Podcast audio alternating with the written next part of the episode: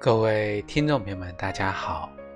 欢迎大家收听由荔枝电台独播、浩然居士讲述的《黄帝内经与养生智慧》节目。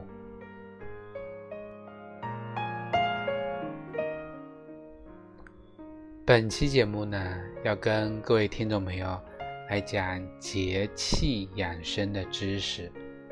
我们今天啊，要跟大家分享的是我们的寒露节气。寒露节气呢，是农历二十四节气中的第十七个节气，也是秋季的倒数第二个节气。一般呢，会在每年的十月八号或者九号。那么太阳到达黄金一百九十五度的时候呢，就是我们的。寒露节气了，在《月令七十二候集结》中说：“九月节，露气寒冷，将凝结也。”寒露的意思就是气温比白露的时候更低，地面的露水更冷，都快要结成霜了。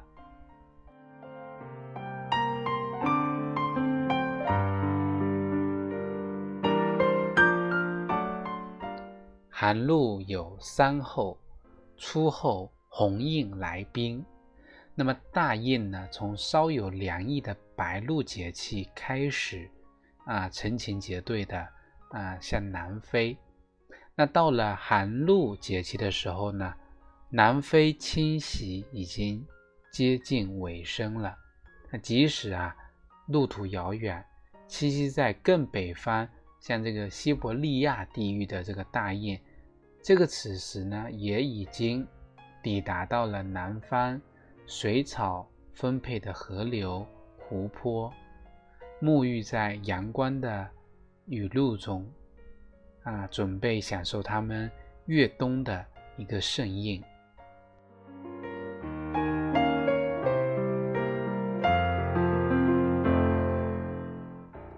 二后呢，叫雀入大水为哈。善于空中捕食的飞鸟，因为不胜日渐萧瑟的寒风，纷纷的藏匿起来。那天空中很难看到它们啊，啊，这个雀跃的身影。古人呢认为这个时节，由于寒风迎宿，天上的飞物呢都变为浅雾，潜藏起来了，并发挥自己的想象，就是入于海变为哈。啊，虽然有些失真，但这一景象也说明了深秋请降的力度呢越来越大，万物呢纷纷的退守到地面乃至地下，保存它们的阳气与生机。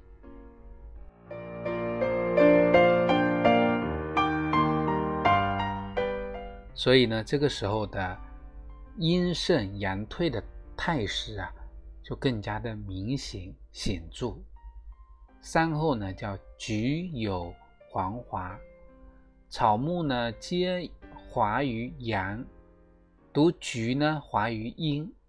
就是说，其他花草树木啊，在阳气充足的时候呢开花，那只有菊花呢，在阴气重的时候呢开花。菊花开的正旺的时候，就是秋季。阳岭阴盛之时，那么我们好在呢，在这个秋风萧瑟的季节中呢，有这么一抹明黄，为我们点亮深秋的这种清冷的心情。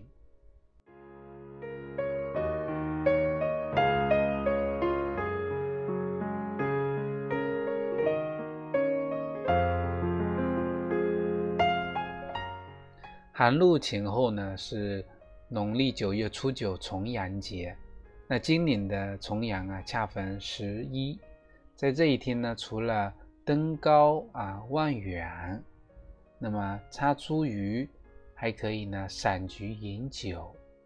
那么在这个时候啊，跟友人一同登高，把盏对酒，共话重阳。那么酒香、菊花融为一体。我们说菊花的品种很多，那么药用菊花呢，主要分为这个白菊、黄菊和野菊。黄白两菊啊，它都具有疏散风热、平肝明目、啊清热解毒的这个功效。白菊花呢，味甘。清热力啊稍弱，善于呢平肝明目，大多用于肝阳上亢、目赤肿痛。而黄菊花呢味苦，泻热力呢较强，善于呢疏散风热，多用于风热感冒。那野菊花呢味更苦啊甚苦，清热解毒的力量呢更强。多用于啊热毒、疮疡、肿痛等问题。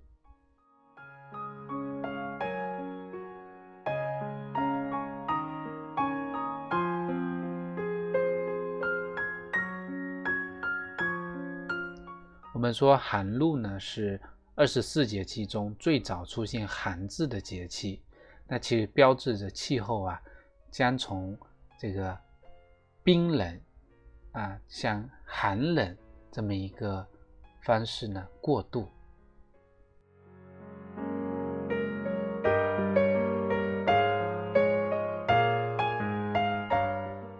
我们可以很明显的感受到啊，清晨的这种体感啊，已经不再是凉爽，而是呢寒意阵阵。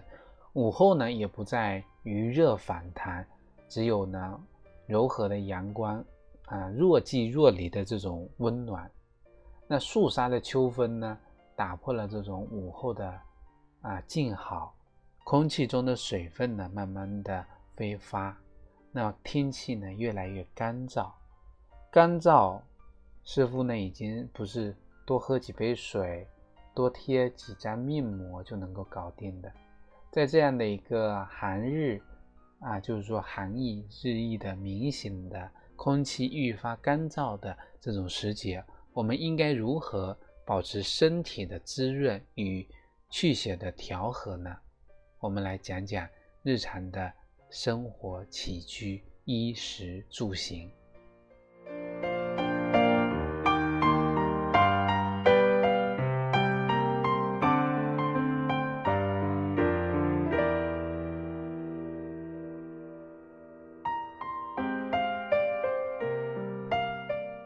首先呢，我们来讲防风寒感冒，防心梗、脑梗。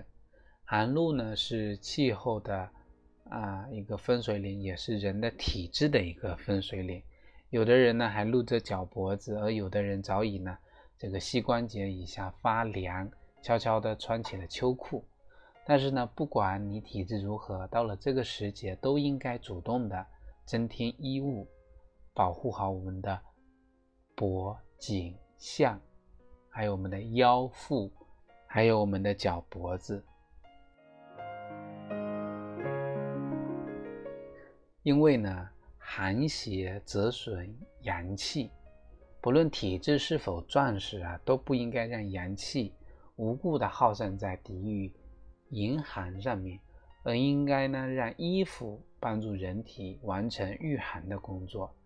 更何况，一旦感受风寒，啊，感冒发烧，消耗人体的能量，降低身体的素质，这是得不偿失的事情。我们啊，《黄帝内经》所教的“残于经者，春不病温”，进入深秋之后呢，就要好好的养精蓄锐，不要无端的为了美丽动人而消耗呢气血津液。所以呢。预防风寒感冒的最好方法就是适度的添衣，不让呢身体的脆弱部位呢暴露在寒冷之中。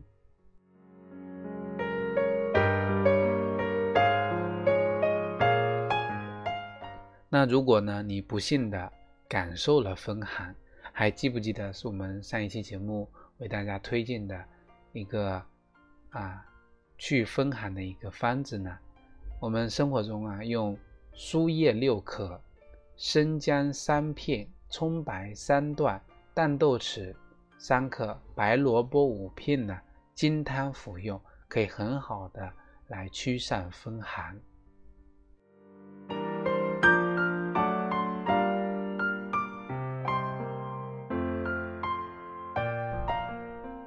那么寒露过后啊，天气愈发寒冷，冷空气呢刺激人体的心脑血管，会使得这些血管收缩。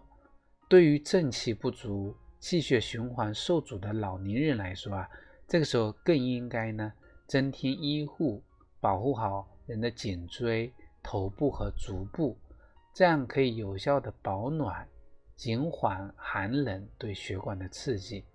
那晚上呢，还可以泡脚，促进呢我们下肢的一个血液循环。那很多有心脑血管疾病的患者呢，要重点防寒。对于像这样的一个老年朋友来说呢，我们可以每日的用生山楂六克、陈皮六克去煮水。那这两味呢，具有理气化痰、活血化瘀的。这样的功效。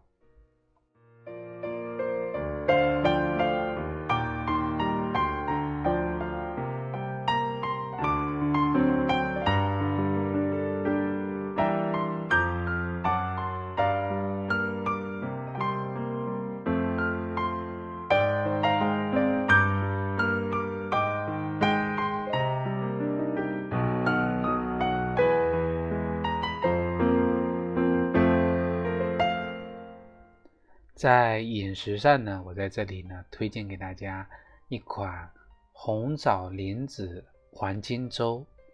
那么用到的食材呢，就是红枣五枚、莲子肉二十粒、黄金三十克、大米两百克。那上面的这三味药浸泡三十分钟，大米呢只要淘洗干净。首先将大米倒入浸泡好的汤药当中。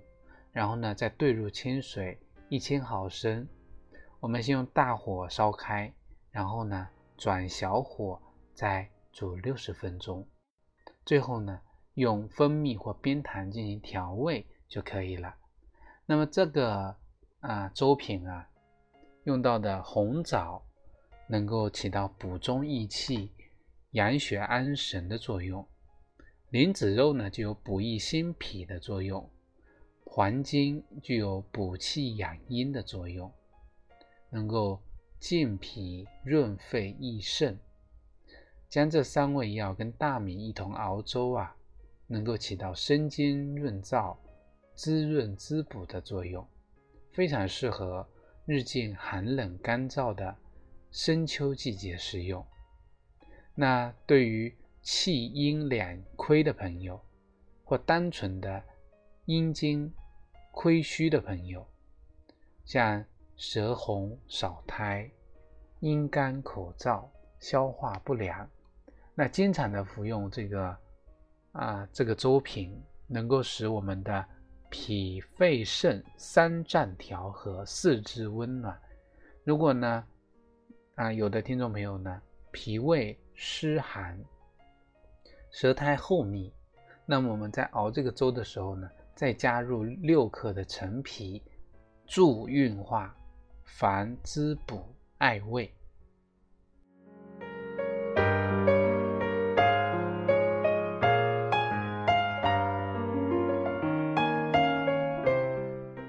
那么在寒冷的季节里呢，我一直很推荐大家呢，通过艾灸的方法来滋阴请阳，防寒固胃。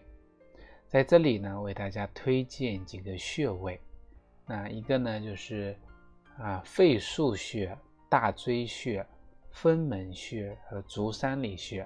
还有一组呢是涌泉穴、三阴交穴、命门穴和神阙穴。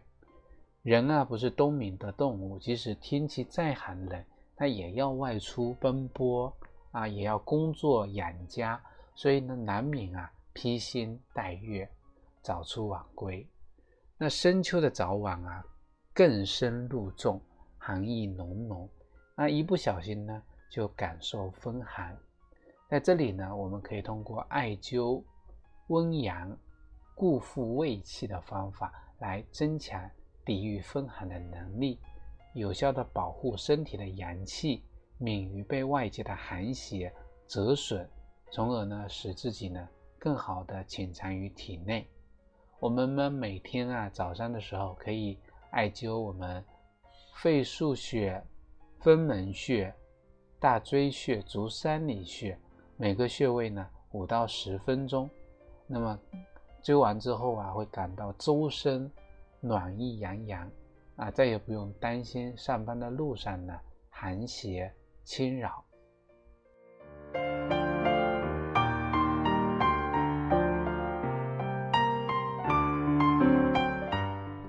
那对于阳气不能很好收敛的人呢，那扶阳于外特别容易啊，这个感召燥邪，诱发肺热的咳嗽、燥咳的症状，非常不利于健康啊。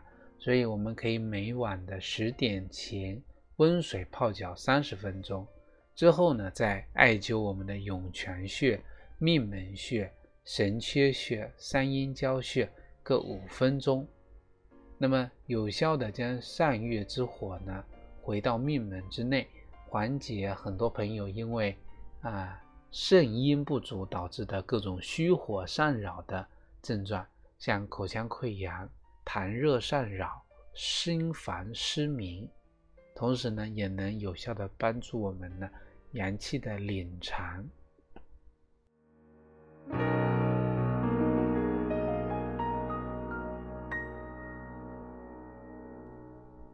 那除了艾灸呢，我也非常推荐大家从现在开始呢进行泡脚。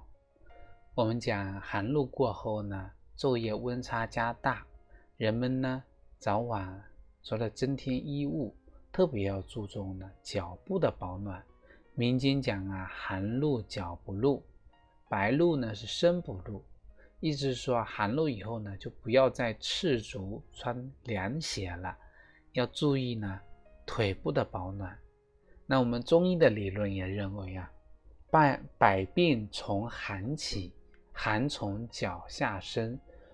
那意思呢是说，寒露以后呢，就不要再赤足穿凉鞋，应该注意呢脚部的保暖。中医理论认为啊，百病从寒起，寒从脚下生。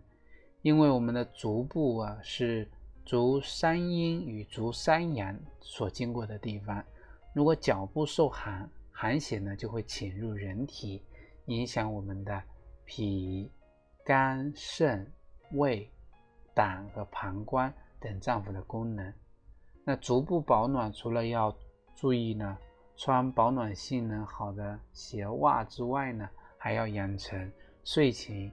用热水泡脚的习惯，用热水泡脚既可以预防呼吸道感染性疾病，还能使我们的血管呢扩张，血流加快，改善腿部的啊皮肤和组织的营养，减少呢下肢酸痛，缓解消除一天的疲劳。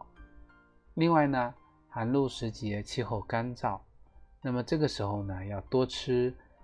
滋阴润燥、养阴润肠食物和清淡的补脾的食物，因为这个时候人的脾胃呢尚未完全适应气候的变化，所以呢不能急于吃很多啊肥甘味厚的食物，否则呢会使我们的脾胃运化失常啊，而生火生痰生燥，更伤阴。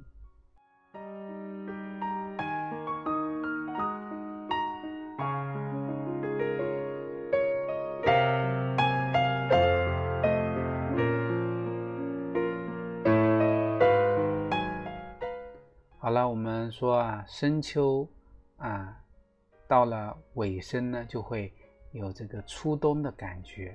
我们呢要做好减少消耗、早睡早起、收敛心神、储存能量、养藏元气，使心情变得安宁，静候呢春天的到来。